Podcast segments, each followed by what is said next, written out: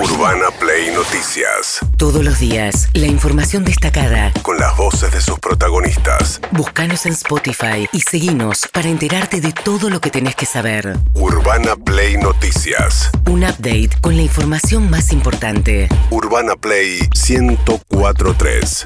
Una nueva experiencia. Muy bien, ayer eh, cuando terminaba el programa, Cristina Fernández de Kirchner hizo, último, hizo uso de las últimas palabras, como se la llama en el proceso judicial, en la causa en la cual han pedido 12 años de prisión para ella. A partir del martes que viene, el tribunal que la juzga tendrá, digamos, disponible la posibilidad de dar a conocer el veredicto, no los fundamentos, los fundamentos van a ser después de la feria, recién en marzo, por ahí vendrán los fundamentos. Según Cristina Kirchner, igual su sentencia ya está escrita. Debo decir que esto más que un tribunal del, lawfare, en realidad es un verdadero pelotón de fusilamiento. Este tribunal es un pelotón de fusilamiento. Se inició fundamentalmente a partir de la increíble diatriba, no se puede denominar acusación ni alegato, a los 20 días que los fiscales Luciani y Mola se dedicaron a injuriar, agraviar, denostar y actuar no conforme a derecho sino cuál editorial de Clarín o del diario La Nación. Bueno, y mezcló también en su defensa, comparó cómo actúa la justicia en este caso versus cómo está investigando el, eh, atentado en contra de su vida. Dijo que sí le dicen que hay asociación ilícita en el caso de eh, la obra pública con Lázaro Báez, pero que no ven asociación ilícita en el caso Revolución Federal y el grupo eh, que preparó el atentado en contra de su vida. Habló también de Macri y de María Eugenia Vidal. De Macri lo hizo de manera explícita.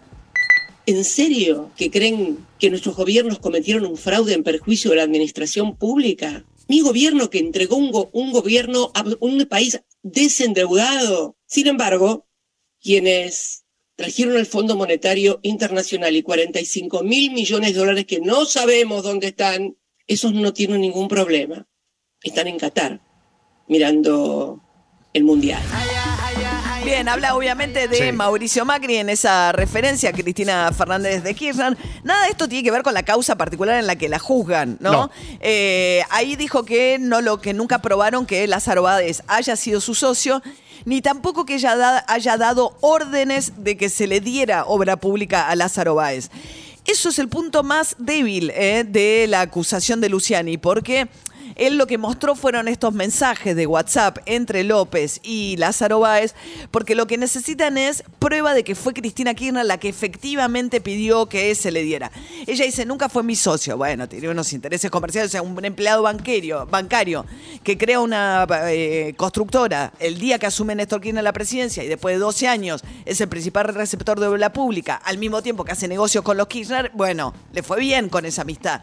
Ahora, vos tenés que probar que fue una decisión, que tiene que haber algo, algún papel, algo que diga Cristina Fernández de Kirchner firma diciendo, bueno, esto es para él. Claro, yo creo que lo más complicado tenía que ver con el enriquecimiento ilícito, porque el patrimonio en esto de Cristina Kirchner creció muchísimo durante los 12 años. Lo que pasa que, ¿quiénes la absolvieron? En su momento, Norberto Yarvide, y las causas por enriquecimiento ilícito quedaron cerradas.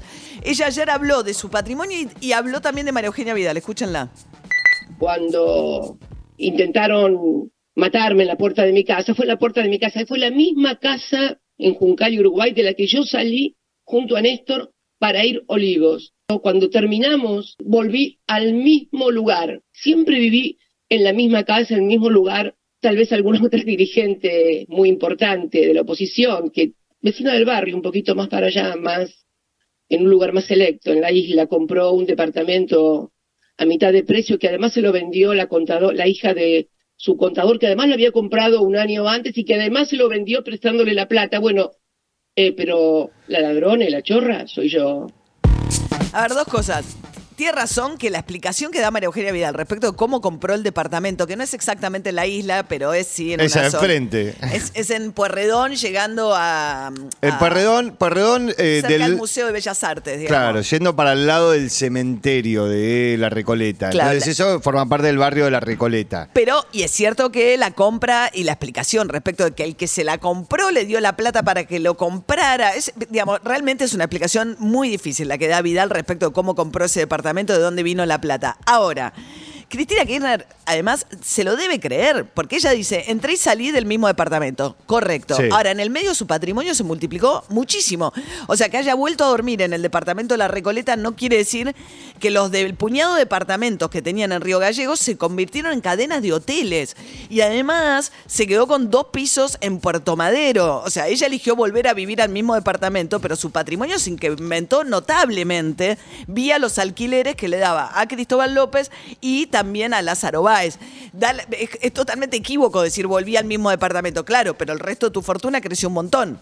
Pero bueno, eh, vamos a Oscar Parrilli, ahora el secretario, este, senador nacional, secretario general de la presidencia, Cristina Kirchner, que es un ávido defensor de la vicepresidenta.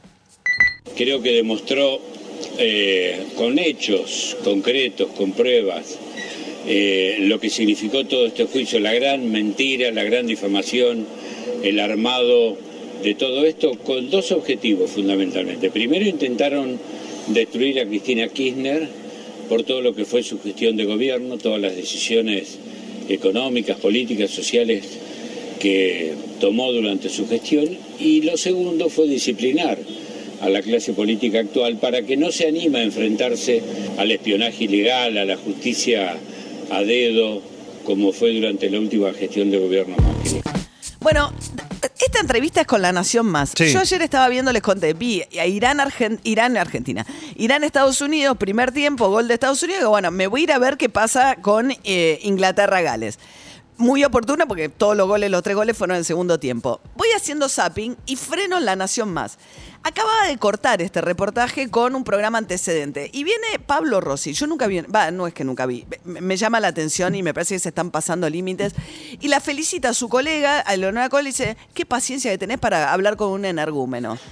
La falta de respeto a un entrevistado, o sea, no me digo que Parrilli podría ser Parrilli o cualquier otro. ¿Cómo llamás por teléfono a alguien y cuando el tipo cortó le decís energúmeno? O sea, no es ya un problema ni siquiera de bueno o mal periodismo, es un problema de falta de respeto.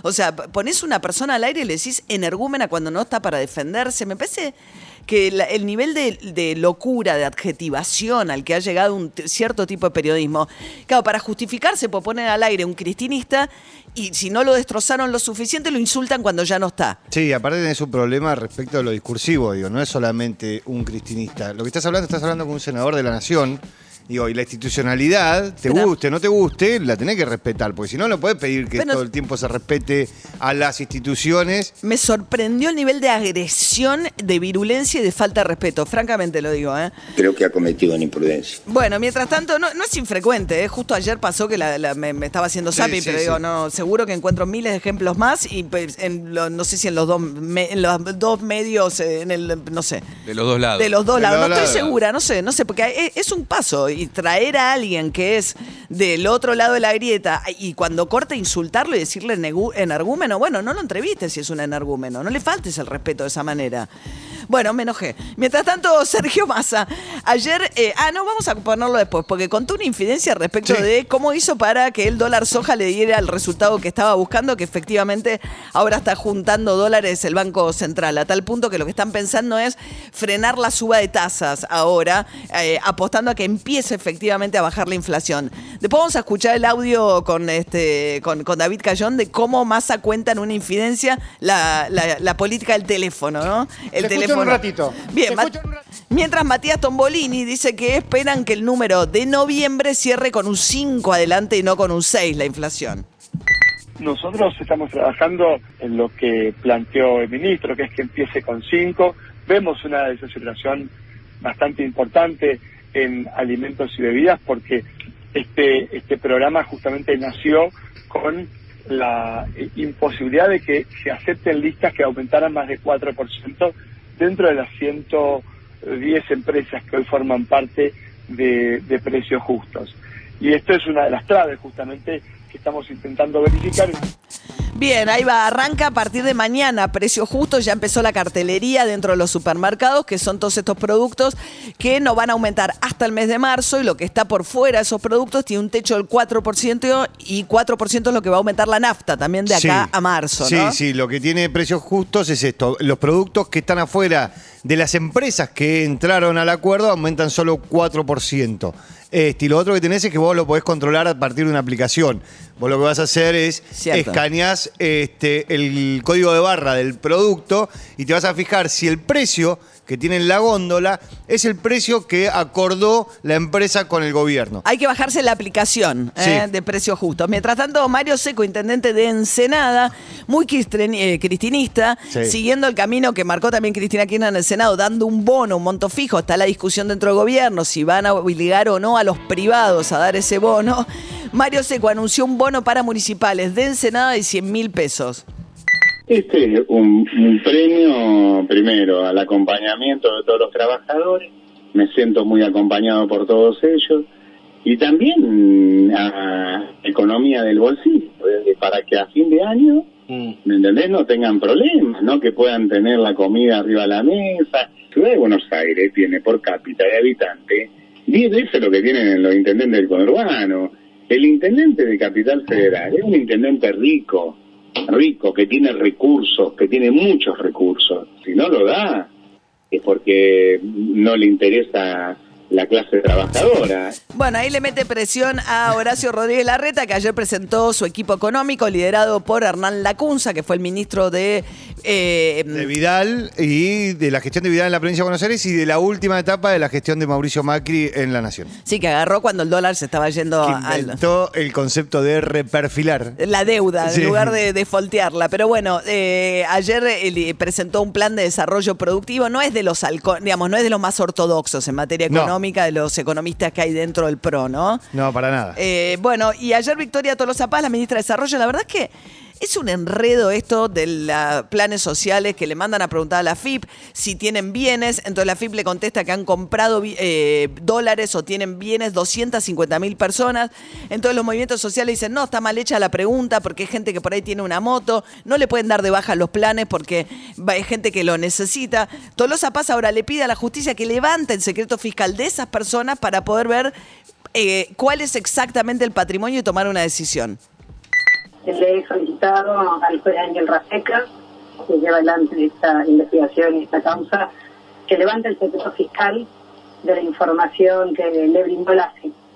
Este, este pedido lo fundo en la necesidad imperiosa de poder garantizarle al más de millón de personas titulares del potencial trabajo que necesitan encontrarse el 5 de diciembre con esa transferencia de ingresos porque es el único ingreso que tienen para poder vivir y alimentarse y poder seguir desarrollando las capacidades productivas que llevan adelante. Bien, ahí reaccionó Juan Grabois, eh, planteando que por qué le levantan el secreto eh, fiscal a los pobres y no a los ricos, ¿no? Dice, sí, escribió ayer en las redes sociales, puso si quiere levantar el secreto fiscal de quien cobra un salario social, bien, que se lo levante el secreto fiscal de políticos, jueces, comisarios, contratistas del Estado, fugadores, periodistas con pauta, dirigentes sindicales y sociales, o el sogazo es siempre para los más pobres.